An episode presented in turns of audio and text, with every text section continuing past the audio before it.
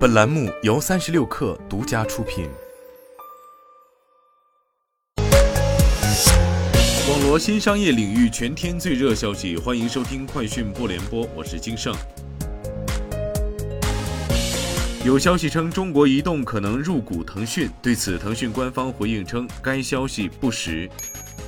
南方航空公司今天宣布，将于十二月一号起恢复广州至纽约客运航线。每周一个往返，由波音773机型直飞。近期，南航国际及港澳台地区航线有序恢复。截至十月二十号，南航已复航多条热门航线，包括武汉至伊斯坦布尔、香港；乌鲁木齐至阿拉木图、比什凯克、杜尚别、塔什干；深圳至莫斯科、迪拜；广州至迪拜、伦敦、法兰克福；沈阳至首尔、香港等十三条航线。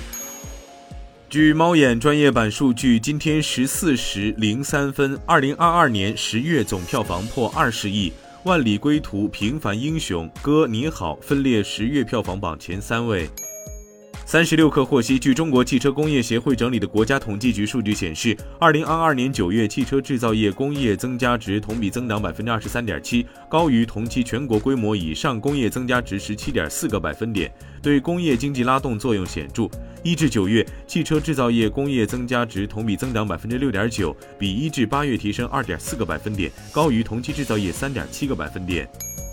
Sensor Tower 商店情报数据显示，二零二二年九月，腾讯《王者荣耀》在全球 App Store 和 Google Play 吸金近一点九亿美元，蝉联全球手游畅销榜冠军。来自中国 iOS 市场的收入占百分之九十四点五，海外市场收入占比为百分之五点五。米哈游《原神》移动端以一点三亿美元的收入位列榜单第二名，其中百分之四十三的收入来自其中国 iOS 市场，日本市场的收入占百分之二十二点七。荷兰医疗设备制造商飞利浦发布声明，宣布采取紧急行动以改善业绩，包括将在全球范围内立即裁员约四千人，预计未来几个季度将提列约三亿欧元费用。按飞利浦去年七点八万名总员工的数字计算，此次裁员占公司员工总数的百分之五以上。